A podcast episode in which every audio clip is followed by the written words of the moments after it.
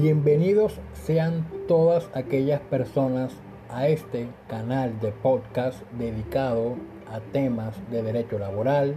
seguridad social y de derecho constitucional llamado Academia Laboral.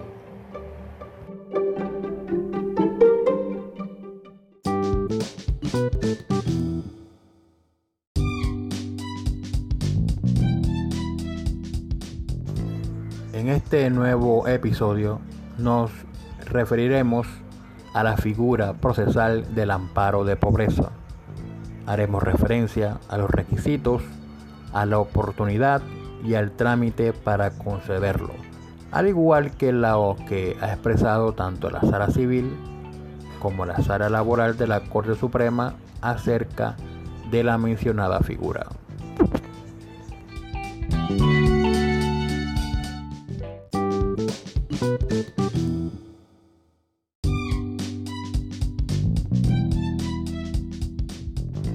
Amparo de pobreza se encuentra regulado en los artículos 151 a 158 del Código General del Proceso. El primero de esos artículos señala que se concederá el amparo de pobreza a aquella persona que no se encuentra en la capacidad de atender los gastos del proceso, a excepción de aquellos gastos que resulten necesarios para su propia subsistencia o de aquellas personas a las cuales por ley les deba alimentos. El artículo 152 señala que el amparo de pobreza podrá solicitarse por el presunto demandante antes de la presentación de la demanda o por cualquiera de las partes durante el curso del proceso. En este punto vemos dos cosas. Que la norma no es imperativa, es decir, no es obligatoria que el demandante deba solicitar el amparo de pobreza antes de radicar la demanda. Es decir, que si lo presenta con posterioridad a la radicación de la demanda y si lo pide, esa petición es extemporánea, pues ese entendimiento, si alguno lo ha tenido o alguno lo ha leído, ese entendimiento es totalmente errado por cuanto la norma señala que podrá solicitarse antes de la presentación de la demanda o durante el curso del proceso. Así que lo puede pedir antes o después que se haya radicado la demanda. Y en cuanto al punto final del inciso primero que habla sobre el durante el curso del proceso, aquí cabe una pregunta. ¿Será que se puede pedir el amparo de pobreza para aquellas demandas donde se haga uso del recurso extraordinario de revisión. Lo anterior por cuanto si leemos el, artículo del, recurso de revisión que está en el mismo Código General de Proceso, que es el artículo 354, habla que el recurso extraordinario de revisión procede contra las sentencias ejecutoriadas, es decir, contra un, contra un proceso que se encuentre terminado. Y el artículo 152 señala que se podrá pedir el amparo de pobreza durante el curso del proceso. A primera vista, uno entendería que no es posible pedir el amparo de pobreza durante el curso del proceso, teniendo en cuenta de que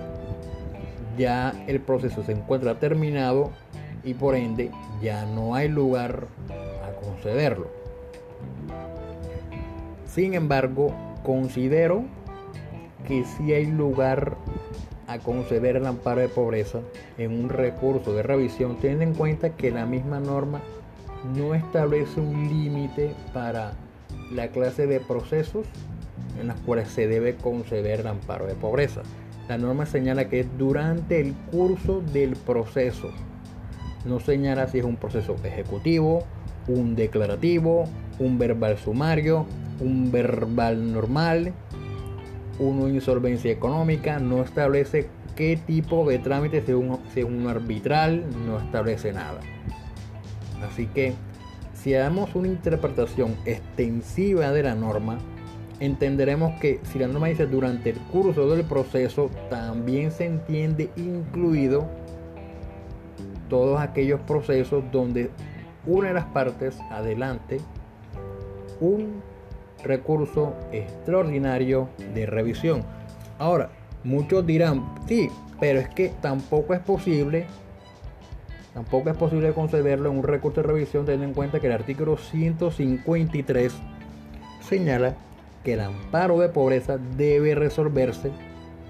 en, el auto o en la providencia que admita el daño. Pues bien, para darle más fuerza a que sí se puede solicitar el amparo de pobreza en un recurso de revisión, tengas en cuenta lo señalado en el artículo 358 del Código General del Proceso que señala que tanto la Corte o el tribunal que reciba la demanda resolverá sobre la admisión de la demanda y las medidas cautelares que se soliciten en ella después que se remita el expediente que va a ser objeto del recurso. Entonces, en ese momento pueden resolver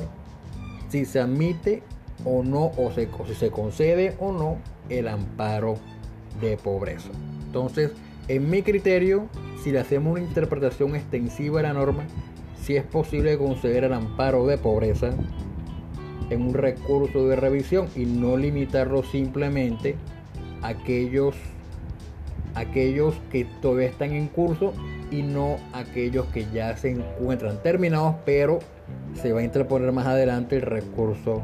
de revisión.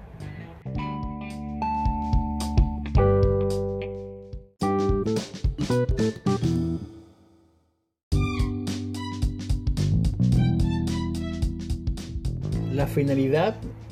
del amparo de pobreza es permitir que las personas de escasos recursos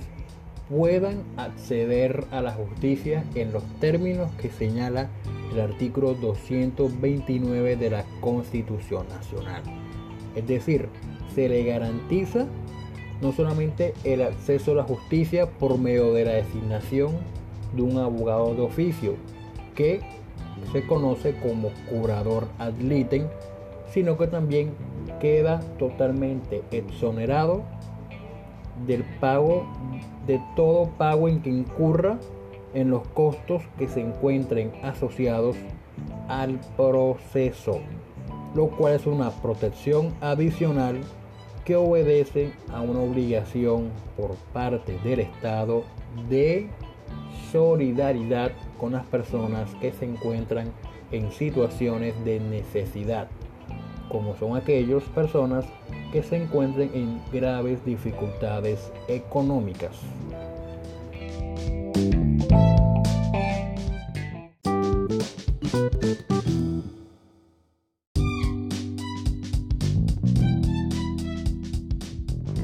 Misma lectura del artículo 151 del Código General de Procesos se extrae otra cosa y es que en principio no es necesario que la persona que solicite se le conceda el amparo de pobreza demuestre que carece de recursos suficientes para asumir los gastos del proceso. Simplemente tiene que manifestar eso en el escrito bajo la gravedad de juramento para que así el juez proceda a concedérselo en el auto que admite la demanda. Ahora, eso no quiere decir y tampoco quiero que lo vayan a pensar que entonces el demandante o la parte o la persona puede mentirle al juez y no pasa nada, porque tampoco es así. Porque si la parte contraria acredita que quien solicita el amparo de pobreza o a quien le concedieron el amparo de pobreza tiene los recursos suficientes para hacerse, hacerse cargo de los gastos del proceso, puede demostrarlo al momento de, interponer un recurso al auto que admite que la admitió el amparo de pobreza, llevando el proceso todas las pruebas que acrediten que el que a quien se le concedió el amparo de pobreza sí tiene los recursos suficientes para hacerse cargo del proceso. En tal caso, el juez debe practicar todas las pruebas posibles y, y entonces entrar a determinar mediante un incidente si se mantiene la concesión del amparo de pobreza o se le termina. Y en tal caso, caso que se le termine, el mismo artículo, el artículo 158, que es el artículo final acerca de esta figura, señala que se le impondrá una multa por valor de un salario mínimo tanto al peticionario como al apoderado del solicitante. Entonces ahí cuando la parte que se oponga a la concesión del amparo de pobreza demuestre con pruebas que sí tiene los recursos, entonces ahí entra el solicitante a decirle al juez, yo no tengo recursos y aquí están las pruebas. Manténgame el amparo de pobreza. En caso de no hacerlo, entonces el juez procederá a revocar el amparo y a imponerle una multa. Lo anteriormente expuesto encuentra sustento en dos sentencias de tutela de la Corte Suprema de Justicia Sala Civil que son las siguientes, la, que son la STC 1567 del año 2020 y la STC 1782 de este mismo año 2020. Ambas sentencias reafirman lo que acabé de exponerle acerca de la del amparo de pobreza.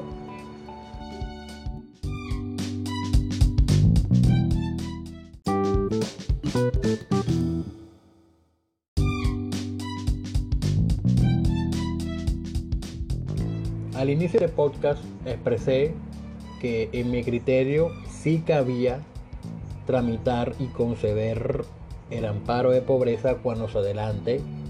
el recurso extraordinario de revisión y expuso las razones por las cuales consideraba que sí se debía conceder y tramitar el mencionado recurso extraordinario. Pero me encuentro con que al indagar en la página de la corte, en la sala laboral, me encontré que la sala laboral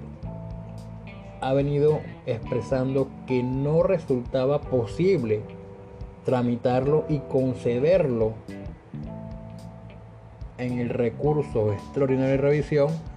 por dos razones que me parecen bastante, bueno, sobre todo una me parece bastante descabellada en mi criterio, obviamente, respecto a lo que señalan las altas cortes y, toda instancia judicial, pero me parece un requisito de lo que señala la corte me parece bastante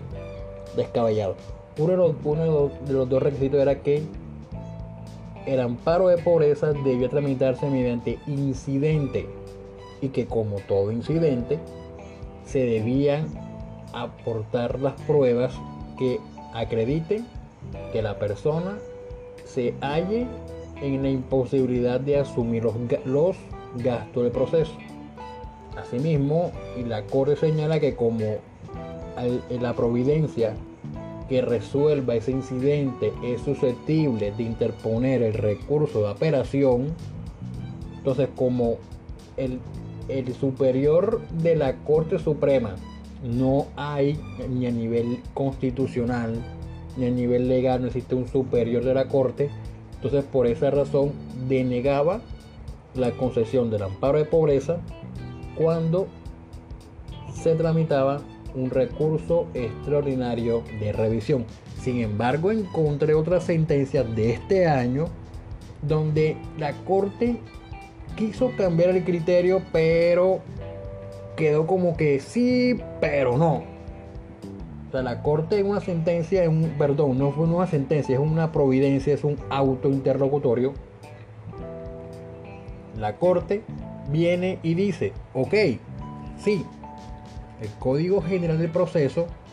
erradicó la posibilidad de interponer el recurso de apelación contra la providencia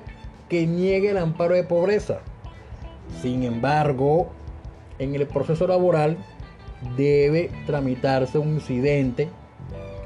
cuya decisión es susceptible de un medio de impugnación ordinario de apelación, por lo cual no resultaba posible tramitarlo y concederlo cuando se haga uso de un recurso extraordinario de revisión. Entonces como que, ok, la corte, la interpretación extensiva que yo le di, como que, ok, la corte no está de acuerdo conmigo y bueno, se respeta. Sin embargo, hay una luz al final del túnel, por cuanto salió una sentencia reciente del 21 de octubre donde la Corte Suprema cambió el criterio jurisprudencial y estuvo lo que dijo la Corte es afirmar o reafirmar o darme la razón. No digamos darme la razón porque tampoco soy tampoco voy a decir que ajá pero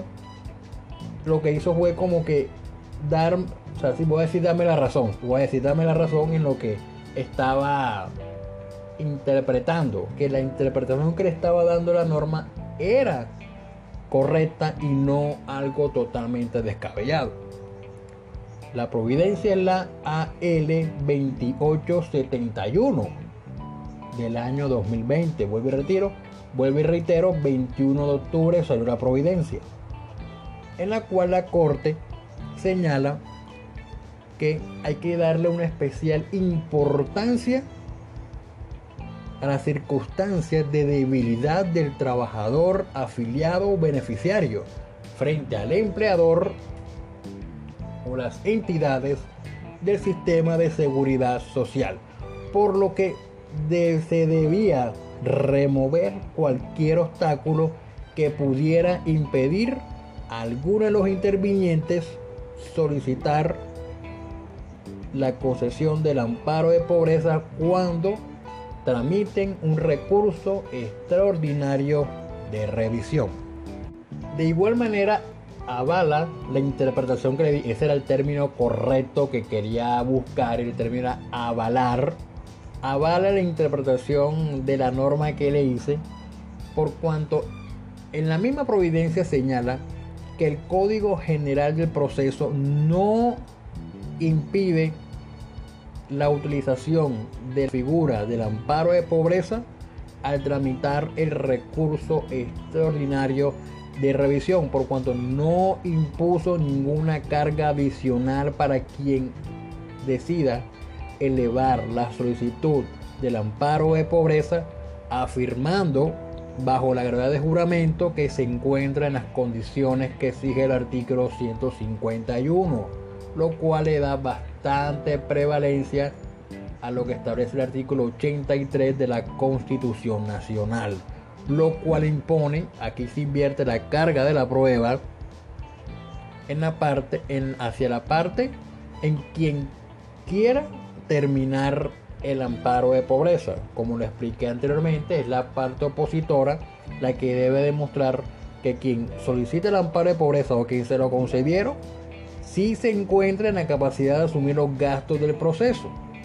para que entonces el juez, o en este caso los magistrados del tribunal o los magistrados de la Corte Suprema, decidan dar por terminado el amparo de pobreza en los términos del artículo 158 del Código General del Proceso. Y en lo referente al criterio que en principio o al hace minutos expresé que me parecía descabellado, la Corte Suprema también avaló mi pensamiento señalando que no resultaba sostenible exigir el trámite de un incidente para conceder el amparo de pobreza, pues el legislador del 2012 cuando se estableció el Código General del Proceso, no encontró razones para que deba surtirse un incidente para que se conceda o no el amparo de pobreza. Y que imponerlo sería una carga gravosa hacia la persona que acude ante la justicia,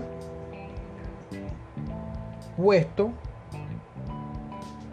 que la norma no lo exige como tal. Y como conclusión de este nuevo episodio del podcast, debo decir que la interpretación que hice al principio la corte la avaló casi que al final de este año porque pensé que no lo iba a hacer, pero al final concluyó que no existe norma que impida que cuando se haga uso del recurso extraordinario de revisión se solicite la concesión del amparo de, pobreza por cuanto la norma procesal no lo establece, no establece esa restricción. Así que en cualquier caso que ustedes conozcan que, un, que, una, que la corte, un tribunal, no le, ustedes piden el, amparo de pobreza en el recurso de revisión y no se los conceden, deben manifestarle la nueva posición de la Corte Suprema de Justicia donde avala una interpretación extensiva que se puede pedir el amparo de pobreza durante el curso del proceso de revisión. Y vuelvo y reitero, la, providencia es la AL2871 del año 2020 y la providencia salió el 21 de octubre.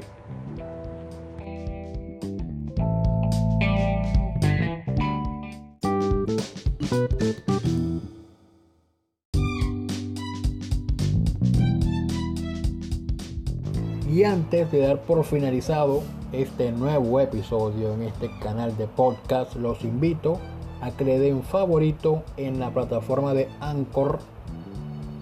y le den seguir en la plataforma de Spotify donde se está publicando también este, este podcast para que estén pendientes y les salga cada publicación que se haga en este canal. Al igualmente los invito a que se suscriban al canal YouTube de Laboral. Den clic a la campanita para que YouTube les notifique de cada video que se publique al respecto acerca del tema de derecho laboral y de seguridad social en el respectivo canal. Y los invito a que ingresen también a la plataforma de blog llamado Academia Laboral para que estén pendientes de cada publicación escrita que se haga en esa, en esa plataforma. Al igual que los invito a que ingresen a la página de internet osadiajurídica.com porque cada vez están generando mucho más contenido de diversos temas relacionados con el mundo del derecho.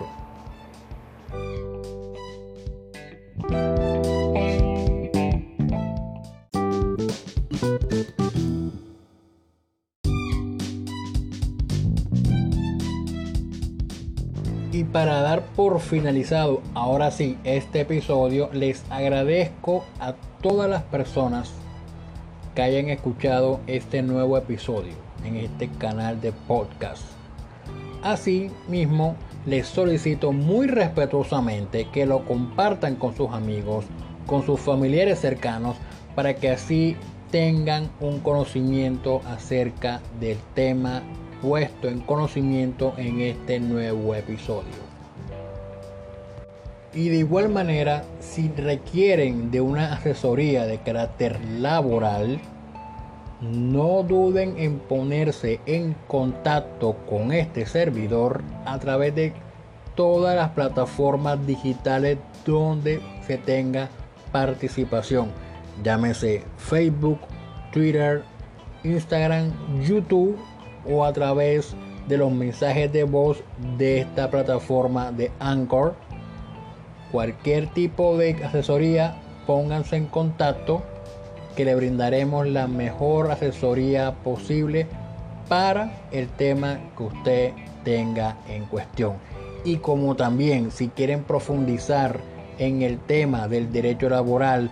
o quiere tener conocimiento de derecho laboral si usted es un ciudadano de a pie, también se le pueden brindar clases particulares a todas aquellas personas por un módico precio. Así que